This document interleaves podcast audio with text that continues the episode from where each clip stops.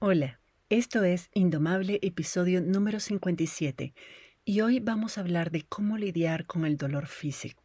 Habemos muchas personas sufriendo dolor físico, así que voy a compartirte cuatro estrategias que puedes probar para manejar tu mente alrededor del dolor físico que estás viviendo. Tal vez no puedas probarlas todas, tampoco puedo garantizarte que vayan a funcionar en tu caso particular, pero trataré por lo menos de ayudarte a desarrollar compasión y aceptación hacia vos misma y hacia tu situación para que puedas enfocarte mejor en una solución que sí te funcione. Estás escuchando Indomable con Virginia Lacayo, con quien en cada episodio aprenderás a entender tu mente, a identificar tus creencias limitantes y a saber cómo manejar tus pensamientos y emociones para que realmente puedas tener el control de tu vida.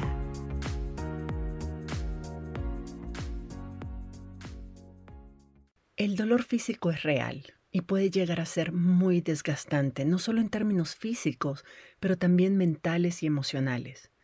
Yo personalmente he tenido que lidiar con muchos dolores intensos y constantes en los últimos meses y no es coincidencia que también tenga muchas miembros en mi programa Indomable lidiando con este tema y pidiéndome apoyo para manejarlo de la mejor forma posible. El dolor físico es sin duda uno de los retos más desafiantes que nos toca a veces enfrentar como seres humanos. Y aunque yo no soy médico ni psiquiatra, he tenido que lidiar con el dolor físico.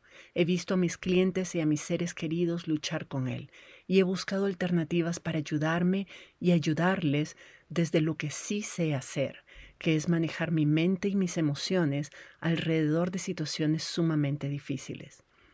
Hay muchas personas en este momento lidiando con mucho dolor físico. A veces es un estado temporal. A veces sabemos la causa, a veces no. A veces es algo crónico y no hay una cura evidente. Como te decía, yo no soy médica, ni soy psiquiatra, ni psicóloga, pero he sufrido el dolor físico por periodos largos y he ayudado con el coaching a otras personas que están viviendo esta situación.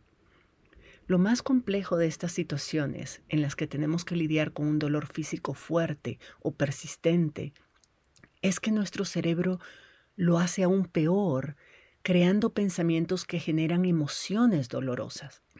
O sea que no basta con que tengamos que lidiar con el dolor físico real, sino que además aumentamos nuestro sufrimiento con la forma en que pensamos y las emociones que esos pensamientos nos generan.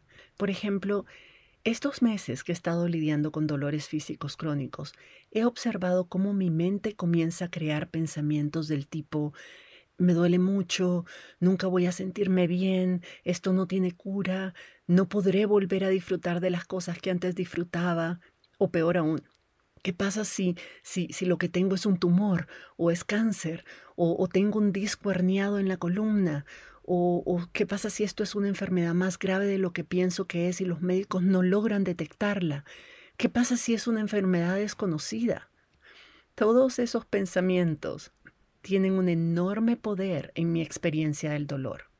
Hacen el dolor aún más intenso y le suman a eso el dolor que me provoca la angustia, la desesperación, la desesperanza, la depresión, la vergüenza, la culpa, la ansiedad, la preocupación, esas emociones son también dolorosas, pero ese dolor provocado por las emociones es un dolor autoinfligido, no es necesario. Pensar así y sentir esas emociones no me ayudan a sentirme mejor, más bien lo empeoran. Lo que sí queda claro para mí es que el dolor físico, cuando le sumamos el dolor emocional, es una fórmula perfecta para el sufrimiento. Las emociones que sumamos a nuestro dolor físico son muchas veces las que hacen que ese dolor se sienta intolerable. Y cuando digo que es intolerable no me refiero a realmente intolerable, porque obviamente lo estamos tolerando de alguna manera. Pero así es como muchas de mis clientas lo describen, como un dolor intolerable, y entonces lo entiendo. Lo importante aquí es reconocer que nuestros cuerpos físicos y nuestro estado emocional, que incluye nuestros pensamientos, incluye nuestros sentimientos, están muy estrechamente vinculados. Por eso, incluso si no tenés un dolor físico real, pero digamos no has dormido lo suficiente, o has estado comiendo mal, o te atragantaste de comida chatarra, o te emborrachaste la noche anterior y tu cuerpo se siente hoy mal, vas a notar cómo es mucho más difícil manejar tus pensamientos y tus emociones. Si mi cuerpo se siente mal, mi mente va a interpretar esas sensaciones como si fueran una amenaza a mi bienestar e incluso a mi sobrevivencia. Entonces va a generar pensamientos negativos y eso me va a provocar emociones muy incómodas como la depresión, el estrés, la angustia, la ansiedad, incluso el pánico. Ese es otro tipo de dolor. Esos dolores emocionales son también reales, pero no es un dolor físico. Es simplemente un dolor generado por esas emociones que, como ya te he explicado antes, son vibraciones en el cuerpo, se sienten en el cuerpo. Pero incluso cuando no tenemos ninguna enfermedad o ninguna lesión, los pensamientos catastróficos que generamos con frecuencia, si no los controlamos, si no los sabemos manejar, pueden generar emociones que se sienten en el cuerpo como dolor. Nos generan dolor de estómago, dolor de cabeza, palpitaciones, dolores musculares. He visto gente que hasta vomita de puro estrés. Estos dolores los sentimos en el cuerpo, pero no son producto de una enfermedad o de una lesión, sino que son provocados por la mente. Hay muchísimos estudios, muchísimos, que demuestran que las emociones negativas, intensas y mal manejadas por periodos largos pueden llegar a provocar enfermedades como la diabetes, el cáncer, úlceras, gastritis, procesos inflamatorios, problemas hepáticos, presión alta y muchísimas cosas más. ¿Ves cómo todo está interconectado? La mente y el cuerpo comunican información uno al otro que puede generar distintos tipos de malestares. Por eso es importante abordar ambas cosas a la vez y no enfocarnos en una sola cosa como si pudiéramos aislarla de la otra. Por eso quiero ofrecerte estas cuatro estrategias que, si bien no van a eliminar por completo el dolor, y ni siquiera pueden eliminar por completo los pensamientos y las emociones negativas que lo aumentan, sí puede ser que te ayuden a ser más compasiva, más paciente, a retomar perspectiva y a darte lo que tu cuerpo necesita en este momento para hacer las cosas más manejables para vos. Yo no asumo que puedas, qué sé yo, poner en práctica todas estas estrategias todo el tiempo. Yo a veces ni yo puedo, o sea, vamos a ser honestas. Y todo depende, por supuesto, de tu condición particular, de cuánto tiempo llevas sintiendo dolor, qué tan crónico, qué tan continuo es tu dolor, qué tan severo es, y bueno, otros factores que pueden estar en juego. Habrán ocasiones en, en las que a lo mejor no querrás o no vas a poder implementar ninguna de estas estrategias. Y eso está bien. Es tu cuerpo y solo vos sabes lo que es mejor para vos pero de todas maneras mi esfuerzo es compartirte todos los recursos que yo tengo para hacer tu vida un poco más placentera o por lo menos menos incómoda. Así que aquí vamos. Lo primero que recomiendo, y yo sé que te puede sonar obvio, pero vieras la cantidad de clientes que tengo que no lo hacen, es buscar ayuda médica y tratar de obtener un diagnóstico claro de tu situación. Como no estamos acostumbradas a escuchar a nuestro cuerpo y a ponerle atención, a veces dejamos pasar señales que podrían indicar algo grave, pero que ninguneamos porque pensamos que las podemos manejar solas. ¿Sabías que a muchas mujeres los ataques del corazón no se manifiestan con dolor en el pecho y en el brazo como sucede con los hombres, sino más bien como dolor en el estómago? Y nosotras simplemente nos tomamos una cucharada de Pepto-Bismol y con eso pensamos que ya lo resolvimos todo. A veces es simplemente un dolor de cabeza, pero igual lo ignoramos y pensamos que a punta de tenacidad lo vamos a superar. No, yo aguanto, yo aguanto. No digo de que nos volvamos hipocondríacas y de que para todo estemos tomando pastillas y autorrecetándonos. Por supuesto que no, ni mucho menos. Al contrario, nada peor que eso. Es importante que busquemos información y que abordemos el problema lo más informada posible. Si tu dolor tiene cura, y se puede resolver con tratamiento, pues no sufras en balde. Esa definitivamente es la primera recomendación. Pero muchas veces no podemos encontrar una cura, o por lo menos no podemos curar el dolor de forma inmediata. A veces el dolor es crónico o se debe a una enfermedad degenerativa o a una condición inflamatoria severa o a una lesión que toma tiempo en sanar. En esos casos, pues la estrategia que te sugiero es dejar de pelear con ello. Si padeces de migraña y no has encontrado la causa que las provoca y a lo peor las tenés seguido, entonces acepta que tu cuerpo está lidiando con una situación que le produce migraña y que lo que necesita en ese momento de vos es que no lo hagas más doloroso de lo que ya es, peleándote con la migraña, resistiéndola como si apunta a decirle que se vaya, se va a ir. Lo primero es reconocer que te duele la cabeza y que necesitas cuidarte. No ignores el dolor. No te juzgues por ello. No te trates mal como si fuera tu culpa sufrirlo.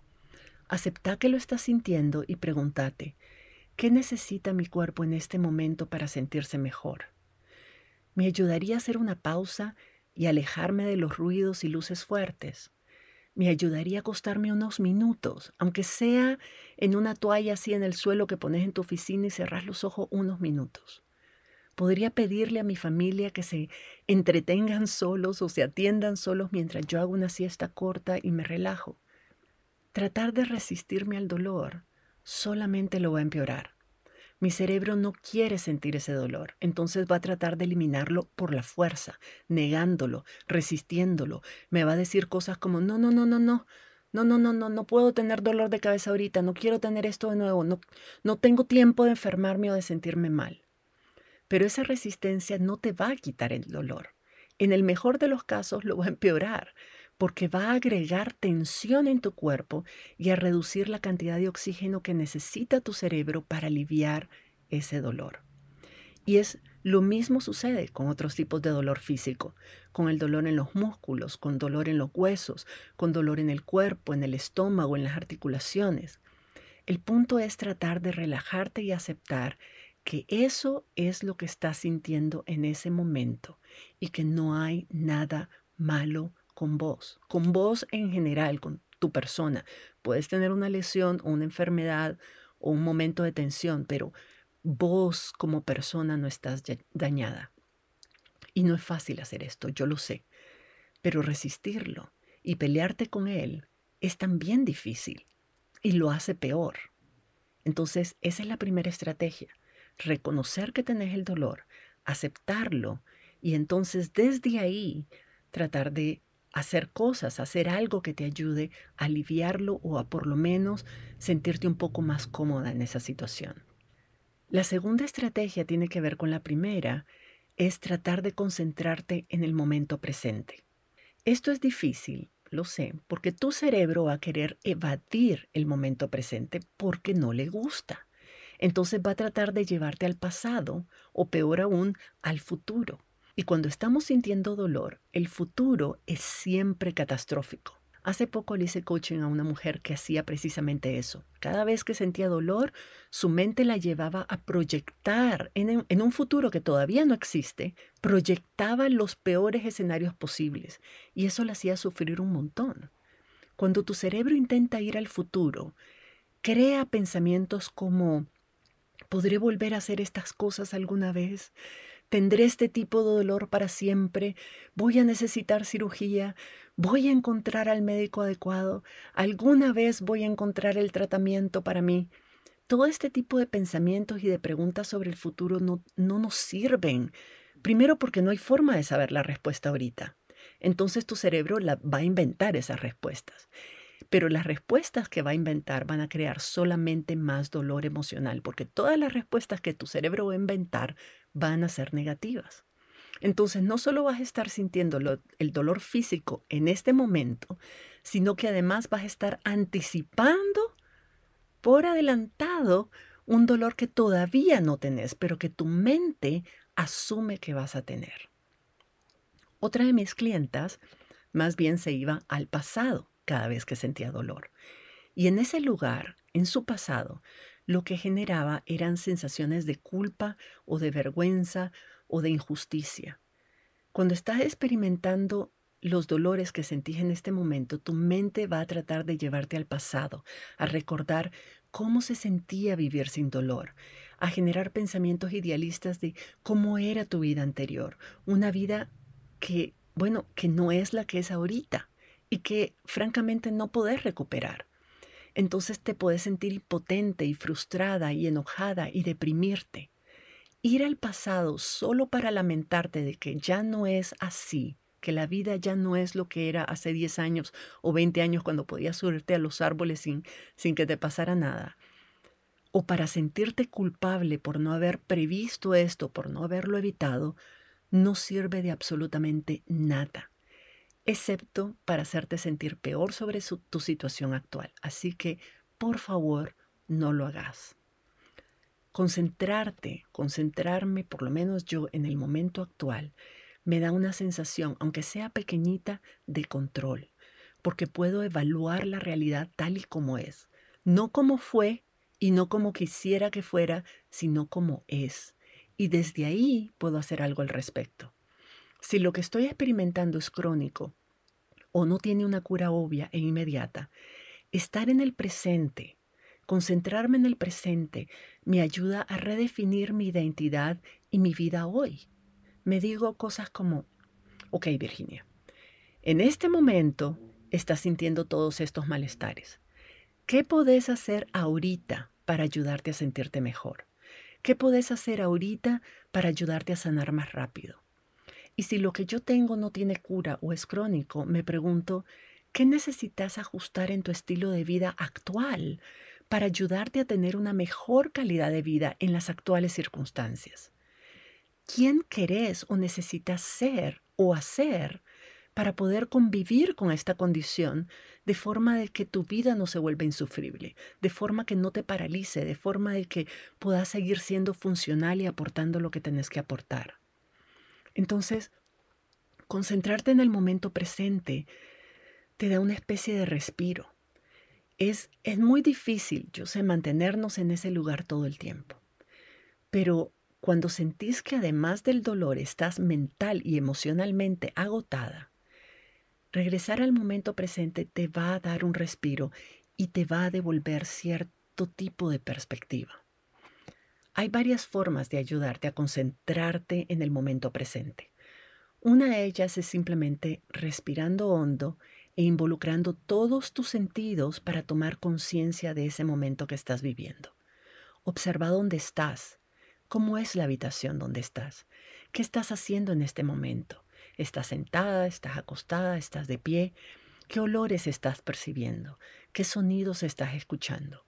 ¿Qué otras cosas sentís en tu cuerpo? Puedes incluso tratar de describir con detalles ese dolor. ¿Dónde exactamente se siente? Si ese dolor fuera un objeto, ¿de qué color sería? ¿Qué forma tendría? ¿Cuál sería su textura, su temperatura? ¿Es un dolor que viene y va o es un dolor constante? A veces el dolor es tan persistente que terminamos sintiéndolo en todos lados, pero no es así. Cuando logramos focalizarlo y logramos describirlo con detalles, le quitamos mucho poder. Me duele la rodilla. No es que me duele todo. Hay una gran diferencia. La, la, rodilla te va a seguir doliendo, claro, pero tu cerebro va a entender de que ese dolor no necesariamente te va a matar, que es solo un dolor agudo, localizado en una parte de tu cuerpo. Y al localizar bien el dolor en una parte específica de tu cuerpo y hacer un escaneo del resto de tu cuerpo, también te permite tomar conciencia que hay otras partes de tu cuerpo que no duelen y que están bien. Te decía, ¿te duele la rodilla? Ok, pero ¿cómo está tu cabeza? ¿Cómo se siente tu pecho? ¿Cómo se siente tu garganta, tus manos? ¿Podés respirar bien? ¿Qué más está bien? ¿Qué sí se siente bien en tu cuerpo y no te duele en este momento? Todo eso ayuda a darte perspectiva. Tratar de hacer este escaneo, puedes hacerlo al mismo tiempo que respiras profundamente, porque el oxígeno relaja los tejidos y ayuda a desinflamar. Y la respiración profunda también calma el sistema nervioso y todas las terminaciones nerviosas que transmiten la sensación de dolor y eso te va a ayudar a manejarlo mejor. ¿Sabes? Como cuando te ponen una inyección y te dicen respire hondo, el dolor se siente menos. Hay una ciencia detrás de eso. Así que respira hondo y suelta el aire por la boca bien despacito para que tu cuerpo aproveche al máximo todo ese oxígeno que le estás dando. En Internet, si, quieres saber más de esto, en Internet puedes encontrar un montón de tutoriales sobre respiración consciente, respiración sanadora e incluso meditaciones para lidiar con el dolor. Todo eso ayuda. La tercera sugerencia que hago a mis clientes es bajar un poco, por lo menos temporalmente, las expectativas que tenés sobre vos misma y sobre lo que deberías estar haciendo. Sobre todo las mujeres, no nos damos permiso de cuidarnos y de sanar porque siempre hay algo más importante que deberíamos estar haciendo. Tenemos trabajos pendientes, hay que hacer cena, el cuidado de los hijos y las hijas o de las personas mayores, nuestros compromisos voluntarios. Todo eso puede esperar. Y te lo voy a decir un poquito más duro. Todo eso va a tener que esperar. Si no haces una pausa ahorita y te cuidas, va a llegar un momento en que esa pausa va a ser forzada y por mucho más tiempo. Así que si te preocupa no poder cumplir con lo que crees que son tus obligaciones o prioridades en este momento, imagínate no poder hacerlo del todo por varios días o semanas o incluso meses. Es así de sencillo.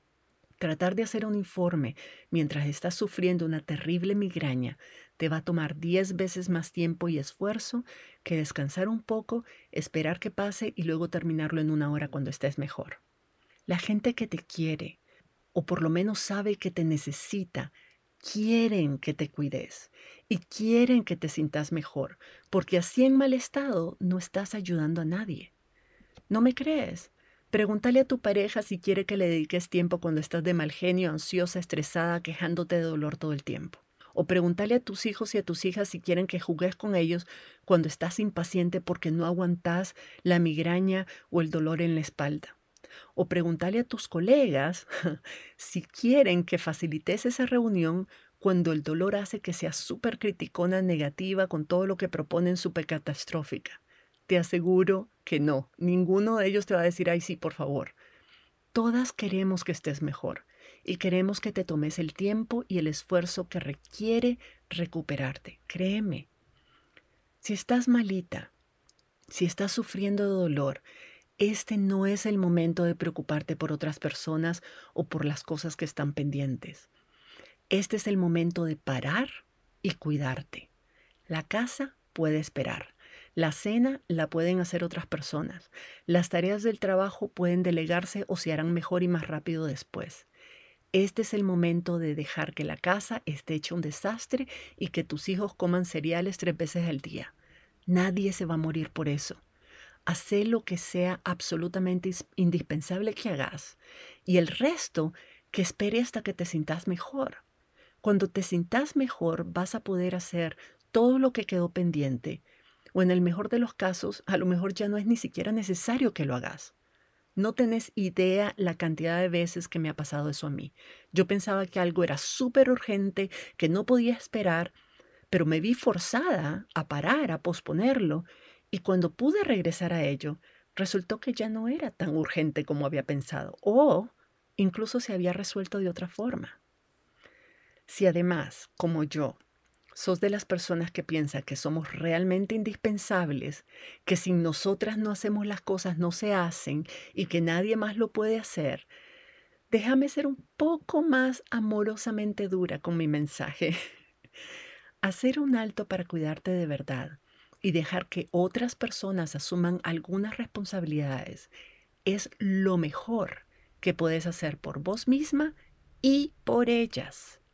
Darnos cuenta que otras personas pueden asumir ciertas responsabilidades las empodera y las hace sentirse importantes. A veces sin querer lastimamos la autoestima y la autoconfianza de nuestras parejas, de nuestros hijos e hijas y de nuestras colegas, porque esa creencia de que solo nosotras podemos y debemos hacer todo les manda a esas personas el mensaje de que ellas no pueden o lo van a hacer mal. Así que parar de vez en cuando pedir apoyo y cuidarte a vos misma no solo es importante o es una importante lección de humildad que a veces necesitamos, sino que además fortalece las relaciones que tenés y crea dinámicas mucho más horizontales y equitativas. Incluso si las cosas no se hacen a tu manera, se van a hacer. Y a la larga, los beneficios van a ser enormes para todo el mundo. Por último, y en relación a esta última recomendación, te sugiero no alejarte del mundo. Cuando estamos sintiendo dolor, sobre todo si es crónico, nos avergüenza no tener nada de qué hablar que no sea del dolor que estamos sintiendo. Puede ser que te dé vergüenza o que no querrás que la gente sienta lástima por vos o que vos misma, como me pasa a mí, estés harta de estarte oyendo la misma cancioncita una y otra vez. Pero aislarte y alejar a la gente que, que te quiere, que te quiere ayudar, solo empeora las cosas. Como somos seres sociales, el aislamiento es interpretado por el cerebro como una amenaza de muerte. Entonces entra fácilmente en modo catastrófico. Le da suficiente tiempo y espacio a tu mente para revolcarse y chapotear en el charquito de la miseria y de la victimización y eso solo empeora las cosas, incluyendo el dolor físico. Entonces rodearte de personas compasivas, comprensivas, que te quieren y te apoyan y que pueden ayudarte a manejar tus pensamientos catastróficos y a distraerte temporalmente del dolor que estás sintiendo, es una buena idea, lo hace más manejable. Puedes, qué sé yo, hablar con una amiga o que te visite para ver una película juntas o, que vengan y te preparen la cena y que te ayuden con la casa, que te, que te hablen de otras cosas, que te permitan enterarte de lo que está pasando en el mundo allá afuera. Eso le da a tu mente insumos para no obsesionarse únicamente con lo que estás sintiendo, para que tu mente no gire únicamente alrededor del dolor que estás sintiendo. La buena compañía y las expresiones de atención y de cariño y el apoyo que otras personas producen en vos eh, crea endorfinas, crea otros químicos que alivian el dolor. Las endorfinas son, son hormonas de la felicidad y hay varias eh, que, que literalmente generan químicos que disminuyen las sensaciones de dolor. Yo sé que a veces no queremos hablar de lo que sentimos porque estamos aburridas de hacerlo, porque nos da pena no tener otro tema de conversación, o porque, como a mí, me canso de escucharme la cantaleta una y otra vez. Pero no necesitas entrar en esos detalles. Nadie te obliga. Si alguien te pregunta, qué sé yo, ¿cómo estás? Puedes simplemente decir, gracias por preguntar. Estoy con mucho dolor en este momento, pero me estoy cuidando y la verdad no quiero que la gente sienta lástima por mí. No quiero que esto me defina y tampoco tengo ganas de hablar de eso. ¿Qué te parece si mejor me contás sobre vos? ¿Cómo estás vos? O contame algo que me permita distraerme de lo que siento en este momento. Te prometo que nadie se va a molestar si le respondes así. Y eso te permite estar con otras personas sin tener que esconder, negar o rendir cuenta de todo lo que estás viviendo.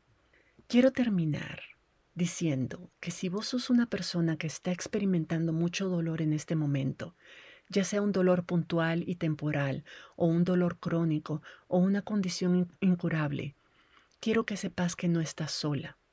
Sé que esta situación es muy dura y desearía que no la estuviera sufriendo. Y quiero que sepas también que hay cosas que podés hacer para sentirte mejor. O, o, por, o como decimos en mi país, menos peor. y que eso comienza por buscar ayuda médica, rodearte de gente que te quiere y, de y que te apoya y que te da cariño, comprensión, paciencia, compasión, y de cuidar tu cuerpo y darle a tu cuerpo lo que necesita para sentirse mejor en este momento. Quiero que recordes que siempre, siempre tenés personas que te aman y que quieren que estés bien, y que tu condición y tu dolor no definen la persona que sos, no definen tu valor ni lo que puedes aportar a este mundo. Así como has enfrentado otros retos y adversidades en tu vida, esta es una más. Tu actitud y tu comportamiento pueden ser una inspiración y un ejemplo para que otras personas, sobre todo mujeres que estamos viviendo situaciones parecidas a la tuya, también nos inspiremos y también nos demos cuenta de que merecemos y tenemos el deber, la responsabilidad de cuidarnos y de modelar con el ejemplo. Esa es tu contribución en este momento. Descansar y cuidarte es una lección de vida para todas nosotras. Y ya sabes, si necesitas ayuda para aprender a manejar tus pensamientos y emociones y hacer que las cosas sean un poco más tolerables para vos, siempre podés contar conmigo. Estaría honradísima de ser tu coach. Gracias por tu confianza y nos escuchamos en la próxima.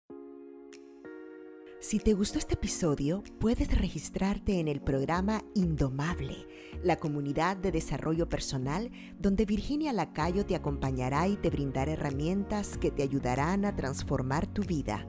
Visita la página virginialacayo.com y regístrate para recibir contenido exclusivo.